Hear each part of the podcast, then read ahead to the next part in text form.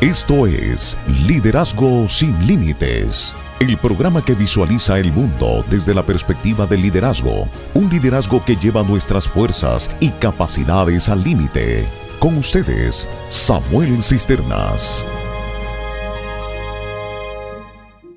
Quiero compartir hoy día una, una enseñanza que se titula Sueños. Así se titula el- la conferencia. El título es, a lo mejor usted no se va a acordar de nada de lo que yo dije, pero sí se va a acordar del título, que se llama Sueños. ¿Cómo se llama el título? Sueños. Así se llama el título de la conferencia. Sueños. Y para iniciar con, esta, con este estudio bíblico, eh, quiero primeramente orar y entregarle a Dios eh, esta ex- exposición y que yo pueda hablar lo que Dios quiera que yo haga y lo que Él quiere decirles a ustedes hoy día en este culto. Señor, te damos gracias por este, por este día, por, eh, por, esta, por esta iglesia, por este proyecto, Señor, que, que sabemos que nació en tu corazón y sabemos que tú tienes grandes cosas para esta iglesia, tienes grandes cosas para los pastores, para Enrique, para Patricia, para su hermano, para las personas al liderazgo que colaboran en esta iglesia. Y sabemos que el 2017, Señor, va a ser un, un año donde nosotros vamos a poder ver una cosecha de todo el esfuerzo que se ha realizado durante muchos años aquí en la ciudad de Puerto Montt. Señor, eh, yo te doy gracias por haberme amonestado todos estos días y haberme estado inquietando en las, las noches, eh, levantándome, Señor, a, a orar y a, a- buscar eh, las estrategias que tú pusiste en mi corazón para poder levantar, Señor, y que, que esta iglesia pueda eh, rendir los frutos que se, han, se han sembrado durante años aquí en esta, en esta ciudad y en esta calle Antonio Varas. Señor, te pido que lo que yo hable ahora, Señor, llegue a lo más profundo de los corazones de los hermanos y que nos vayamos con una palabra fresca y una palabra bendecida. En el nombre de Jesús, amén. Eh, sueños tiene eh, como pasaje de referencia el libro de Génesis 37, desde el versículo 1 al 11. Vamos a leer. Vuelvo a repetir. Génesis, desde Génesis 37, desde el versículo 1 al 11.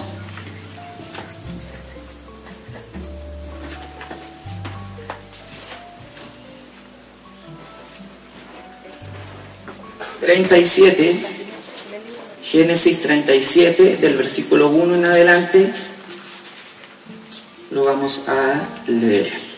Cuando todos lo tengan, me digan, me dicen amén, y así yo sé que, todos lo tenemos. Como un día le dije a un, me dijo uno de los grandes predicadores que conozco, que, que se llama George McDowell, que tuve el honor de conocerlo, me dijo, un día me dijo, uno de los errores que todos los predicadores cometen, me dijo, es decir, voy a predicar y dicen, vamos a leer en Génesis 1, del 1 al 11, y comienzan a leer. Y la gente todavía, ni siquiera todavía encuentra el libro cuando, cuando ya se está leyendo. Entonces me dijo, cuando tú prediques tienes que esperar a que todos encuentren el pasaje que vamos a leer. Así que ya creo que todos lo tienen. Amén. Amén. ¿Sí? Ya. Y dice la palabra del Señor así. Dice en el capítulo 37. Y José, José es vendido por sus hermanos, es el título. Y habitó Jacob en la tierra donde había morado su padre, en la tierra de Canaán. Esta es la historia de la familia de Jacob. José, siendo de edad de 17 años, apacentaba las ovejas con sus hermanos y el joven estaba con los hijos de Bila y con los hijos de Silpa, mujeres de su padre, e informaba a José, a su padre, la mala fama de ellos. Y amaba Israel a José más que a todos sus hijos. Israel era Jacob. Y amaba Israel a José más que a todos sus hijos, porque lo había tenido en su vejez. Y, lo, y le hizo una túnica de diversos colores. Y viendo sus hermanos que su padre lo amaba más que a todos sus hermanos, le aborrecían y no podían hablarle pacíficamente. Y soñó José un sueño y subraya esa palabra sueño. Y lo contó a sus hermanos y ellos llegaron a aborrecerles todavía más todavía. Y él les dijo, oíd ahora este sueño que he, soñado. He aquí que estábamos, he aquí que atábamos manojos en medio del campo y he aquí que mi manojo se levantaba y estaba derecho, y que vuestro manojo estaban alrededor y se inclinaban al mío. Y le respondieron sus hermanos, ¿reinarás tú sobre nosotros? ¿O, o señorearás sobre nosotros? Y le aborrecieron aún más a causa de sus sueños y sus palabras soñó aún otro sueño y lo contó a sus hermanos, diciendo, he aquí que yo he soñado otro sueño, y he aquí que el sol y la luna y once estrellas se inclinaban a mí. Y lo contó a su padre y a sus hermanos, y su padre le reprendió y le dijo, ¿qué sueño es este que soñaste? ¿Acaso vendremos tus hermanos a postrarnos en tierra ante ti. Y sus hermanos le tenían envidia, mas su padre meditaba en esto. Amén. A manera de, de introducción, quiero decir que todo ser humano o toda persona que no tenga sueños va a pasar por este mundo sin pasar. Existen personas que han, venido a este planeta y han trabajado, han vivido y nadie supo que esa persona alguna vez existió. Entonces, lo peor que le puede pasar a un ser humano es pasar por, este, por esta tierra o por este mundo sin pasar. ¿A qué me refiero? A que nosotros y Dios nos manda y nos eh, enseña en la palabra a que nosotros debemos ser personas que debemos tener sueños. No es malo tener sueños. Hay gente que dice que tener sueños es malo. ¿Por qué? Porque uno está eh, esperanzado en algo que a lo mejor nunca se va a cumplir. Y yo he escuchado papás y mamás que le han dicho a su hijo, no estés diciendo esas cosas, porque esas cosas son cosas locas que nunca se van a, se van a concretar. Entonces, para que en el futuro tú no sufras, no sueñes. Recuerdo la historia de un amigo mío que se llama Raúl Saldívar, que es pastor, y él me contaba que cuando él era pequeño, él le contaba y le decía a su mamá, le decía, mamá, sabes que yo tengo, yo tengo un sueño y, yo he, tenido sueños cuando estoy durmiendo y, yo me he visto eh, eh, viajando por todas las ciudades del mundo. Y, en todos mis sueños, todos los días estoy en, un, en una ciudad de un país diferente. Y su mamá le, lo reprendía y le decía, pero ¿cómo puede ser, Raúl, que tú estés soñando esas cosas? Déjate de estar soñando tonteras, le decía su mamá a Raúl. Raúl le volvía a decir al otro día, mamá, ¿sabe que soñé? Que estaba conociendo ahora otro país, pero estaba conociendo varias ciudades de ese país. Y la mamá de Raúl volvía a reprenderlo y le decía, este niño está, está loco, está ya rayando la, como decimos acá en Chile, la papa. Eh, y le trataba de frustrar, no frustrarle, sino, sino que tratar de una forma eh, piadosa de decirle a él que, que no sueñe esas cosas porque es muy difícil que una persona o un ser humano logre eh, recorrer todo el, planeta Tierra y conocer todos los países del mundo. Pero lo que la mamá no sabía era que el muchachito este, cuando creció, Dios lo llamó a un ministerio donde actualmente se puede decir, y podemos decir fehacientemente, de que Raúl Saldívar conoce casi todo el mundo hay poquitos lugares que yo, que yo le podría preguntar a él que él no ha andado. Ha andado las partes más inverosímiles que usted le pueda preguntar y el hombre ahí anda. Si, ustedes lo, tienen, lo buscan en el, en el Facebook, ustedes lo van a ver que hoy día va a estar en Alaska. Mañana de pronto aparece en la China, predicando. Al otro día está en una conferencia en Suiza. Eh, eh, en el año se recorre el planeta completo. Y me decía, lo peor que uno puede hacer con un hijo, con un miembro, con una persona que va a una congregación o una organización, es, quitarle eh, el derecho a soñar. Entonces, José, para no desenfocarme de lo que estamos viendo acá, José era una persona que tenía sueños. Una persona sin sueños y perspectivas pasará sin pena ni gloria por este mundo. Este tiempo no es para vivir de forma eh, pesimista, sin perspectivas ni, sin ambiciones. Eh, el profeta Joel dijo que en los postreros tiempos los jóvenes verán visiones, tendrán sueños y realizarán grandes cosas. Yo creo que ya estamos en los postreros tiempos y los jóvenes ya están viendo visiones, ya están haciendo grandes cosas. Ahora, eh, cuando nosotros vemos aquí el pasaje de, José, dice que eh, Dios llamó a José para concretar un propósito a través de un sueño. Dios llama a José para que lo, que lo sirva, pero si nosotros vemos a José, José era un muchacho común y corriente, no tenía grandes cualidades, excepto que era el preferido de su papá. Eh, en el versículo 2 vemos que José era un joven consagrado.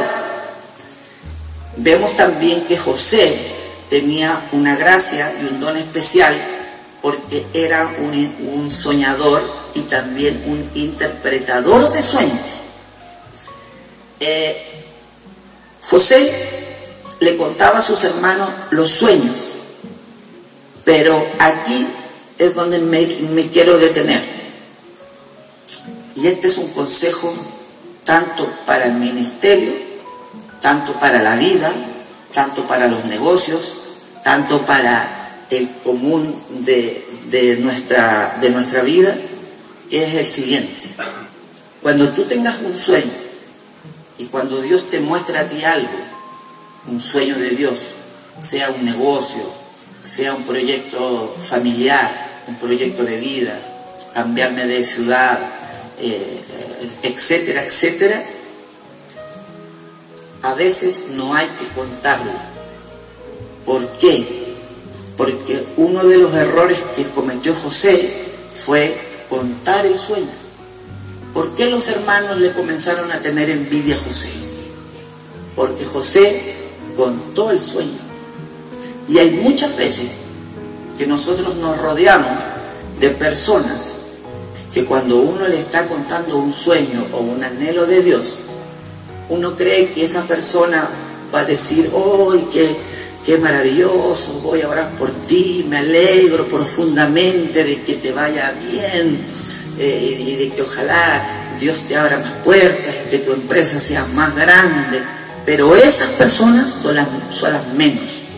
La gran mayoría de las personas, porque eso está intrínsecamente en el ser humano, la gran mayoría de las personas, cuando uno le cuenta un sueño, por dentro está diciendo, ojalá que el sueño no se le cumpla. Ojalá que no, que no se concrete y si es posible, sin que él se dé cuenta, voy a hacer algo para que ese sueño no se realice. Entonces, la primera enseñanza que nosotros podemos sacar aquí en este pasaje es que José cometió un error, que fue contarle los sueños a sus hermanos. Y eso despertó la envidia y por eso lo vendieron y por eso lo, lo vendieron como esclavo. Pero como a los que aman a Dios, todas las cosas les ayudan a bien, eso malo que le pasó a José se transformó en algo bueno. El Señor también lo iba a él a, a levantar como el gobernador de Egipto, de una u otra manera.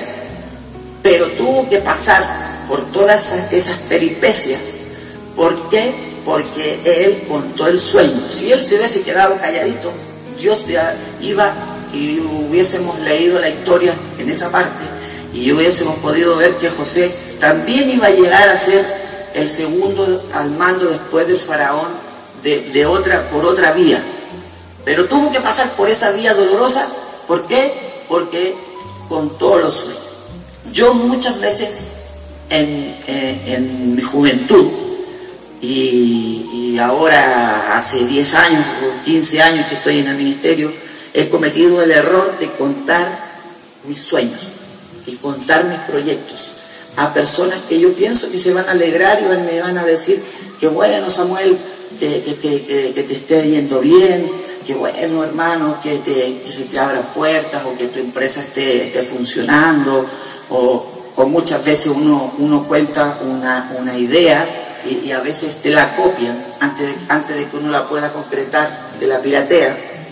Entonces, eh, eh, hace un par de días yo eh, tuve una noticia para mí satisfactoria porque me, se me abrieron una serie de puertas y, y recibí una, una, una, invitación a realizar una, una gira por eh, el estado de California por una serie de iglesias importantes en, en, California y en Nueva York. Y cuando estaba tan contento y cuando uno recibe una noticia y, los sueños que uno tiene se cumplen, uno quiere compartir eso con alguien, con un hombre de Dios para, que, para poder eh, sentir y compartir tu alegría y me di cuenta de que cuando comencé a ver mi lista de personas a las cuales podía yo contarle eso, no había ninguno que yo le podía contar sin que ese me frustre el sueño o me tire para abajo el sueño. Entonces me acuerdo que yo llamé al pastor Enrique y le conté mi sueño y le conté todas las cosas que, que, me estaban pasando. Y, y le dije, Enrique, yo te llamo porque considero que tú eres una de las pocas personas que cuando a uno le va bien, tú te alegras de corazón. Y como un día él dijo que, que mis logros son sus logros y sus logros son mis logros. Entonces pude llamarlo y pude sentir esas palabras de cuando la gente te dice cosas, pero desde de la sinceridad. Porque también la amistad existe como la amistad que unió a David y Jonatán. Ahora bien, cuando José tuvo ese sueño, el sueño o los sueños de Dios a veces no se cumplen inmediatamente. Hay veces que uno dice, eh, Dios me mostró algo y ha pasado ya un año, dos años, tres años, cuatro casarme con la mujer que, que, es la más linda del planeta. Tengo el sueño de viajar y conocer algún lugar del mundo, y etcétera, etcétera, etcétera, sacar una profesión. Y cuando Dios está con uno, el sueño se cumple, sí o sí. Sí, se, se va a demorar, sí. Hay que esperar y tener paciencia, sí. Y ahí es donde tenemos que poner la fe en acción. Esperar, esperar, esperar hasta que el sueño se cumpla. Segunda conclusión. Dios no mira el principio, sino el final. Dios no vio a, a José ni no lo vio dentro de una cisterna, sino que lo vio como el gobernador de Egipto. Porque Dios no ve el principio, sino que Dios ve el final. Dios no ve la agrupación Génesis como un grupito de gente que se junta los días domingo, sino que Dios ve el final, ve los grandes proyectos que esta congregación va a realizar en esta ciudad. No ve el principio, ve el final. Esa es la segunda conclusión. Tercera conclusión. Dios vio eh, en el río Nilo no vio lo que, lo que le mencionaba, no vio a un líder que es Moisés, no lo vio vagando por, por, el, por el río, sino que vio el final. ¿Cuál fue el final? El libertador y uno de los hombres que escribió todo el Pentateuco y toda la ley que está escrita, los primeros cinco libros de la Biblia, fue escrita por Moisés. Y última conclusión, todas las personas que tengamos un sueño y que el sueño esté fundamentado en los principios bíblicos y en los principios morales del cristianismo, tengamos por, por hecho y tengamos por convicción de que esos sueños se van a cumplir. Ahora, cada uno de nosotros sabemos y todos tenemos que hacer una introspección y decirnos, ¿qué sueño es el que yo tengo? ¿Qué, ¿A qué quiero llegar? ¿Qué cosas quiero hacer en este mundo? ¿Para qué vine a este mundo? ¿A qué vine? No solamente a gastar aire, sino que yo estoy convencido de que todos los seres humanos vinimos a este mundo con un propósito. Cuando usted descubra ese propósito y ese sueño, Dios se lo va a cumplir. Esa es la última conclusión. Usted haga una introspección y dígale al Señor, Señor, yo tengo este sueño, escríbalo en un papel, aunque parezca loco. Si yo le contara que todos los años escribo en un papel todos mis sueños del año, por ejemplo aquí tengo un papel donde tengo escrito todos mis sueños del año 2017, y cuando llega el 31 de diciembre yo pido permiso en la mesa y pido 10 minutos y yo coloco el papelito encima de la mesa y le, pido a mi familia, que no son cristianos, algunos, que me dejen orar y le entrego mis sueños a Dios eh, simbólicamente en, ese, eh, en esa mesa, en ese papel, porque Nabacuc dice que cuando tú tengas un sueño, tú debes escribir la visión. Escribe la visión para que la visión sea clara y cuando la gente, y cuando tú lo logres concretar, la gente que, que lo va a concretar y que te va a seguir, corra haciendo la visión. O sea, lo que está diciendo ahí es que escribe la visión para que cuando la desarrolles, la gente la tenga bien clara y sepa lo que tiene que hacer y no estemos demorándonos en estar preguntándole al pastor, pastor, ¿y ahora qué es lo que tenemos que hacer? Entonces, todos los años yo coloco mi papelito y coloco la visión del año 2017 y oro al Señor para el que el Señor cumpla mi sueño y mi visión de cada año. Así como el maná se busca todos los días, así todos los días nosotros debemos pedirle al Señor que el Señor cumpla con nuestros sueños y nuestras metas. Y les puedo decir, hermanos, para la honra y gloria del Señor, que yo tengo varios papeles aquí escritos y yo se lo he, se lo he mostrado a gente cercana papelitos escritos con puño y letra con fechas antiguas. Y hace poquito unas personas lloraron y, no paraban de llorar porque lo que yo escribí, que parecían cosas así bien, eh, para esa época bien, bien, miniatura, se cumplieron al pie de la letra. Después vieron otras hojitas donde yo comencé a tener unos sueños un poco más allá, más arriba, y se, y se han cumplido. En 2016 también escribí mi sueño y el sueño se cumplió 100%. Y ahora, este 2017, yo ya expuse al Señor y le escribí todos mis sueños. Ahora falta agregarle los sueños y la visión que tengo y que tenemos con el pastor para esta, este proyecto y la agrupación cristiana Génesis. Sabemos que Dios la va a cumplir, porque este es un proyecto de Dios. Y los proyectos de Dios y los sueños de Dios se cumplen, pastor Enrique. Y, y así como se han cumplido en mi vida, así también en esta congregación Dios va a cumplir todos los sueños y los anhelos que nosotros tenemos. Así que esa ha sido la reflexión y espero que usted medite en su corazón y cuando llegue a su casa escriba sus sueños y colóquelo delante del Señor y haga una, una oración de fe y le aseguro que usted va a ver las cosas desde otra perspectiva y su vida va a comenzar a cambiar y va a comenzar a aplicar después cada cosa que se le va a ir cumpliendo. Les voy a pedir que se pongan en pie para que oremos. Señor, te damos gracias por tu palabra, por, eh, por la enseñanza que tú nos dejaste, Señor, en el ejemplo de José. Gracias, Señor, por, por dejarnos este legado que, es el sueño, por el sueño que tuvo José y el sueño que en su momento se cumplió, así como muchos sueños a lo mejor de los hermanos que están aquí no, no se han cumplido cabalidad, pero creemos por fe, Señor, que en este 2017 esos sueños se van a cumplir. Señor, yo declaro, Señor, que para esta iglesia vienen cosas grandes y poderosas para este 2017. Tú ves el final y no ves el principio.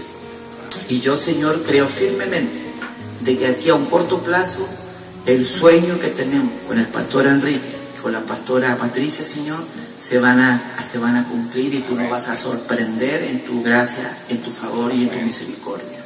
Te pido que todos los sueños de los hermanos se cumplan a su debido tiempo y que tú los bendigas. Bendícele, bendice cada familia representada aquí y espero que esta palabra, Señor, haya llegado no solo a la mente, sino que al corazón de las personas que hoy día están y las personas que nos están viendo a través de YouTube.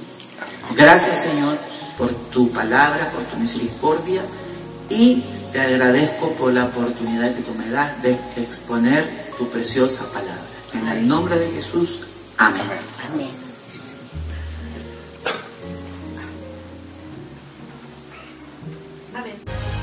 Esto fue Liderazgo sin Límites con Samuel Cisternas el programa con una respuesta bíblica a las necesidades del liderazgo efectivo del hombre.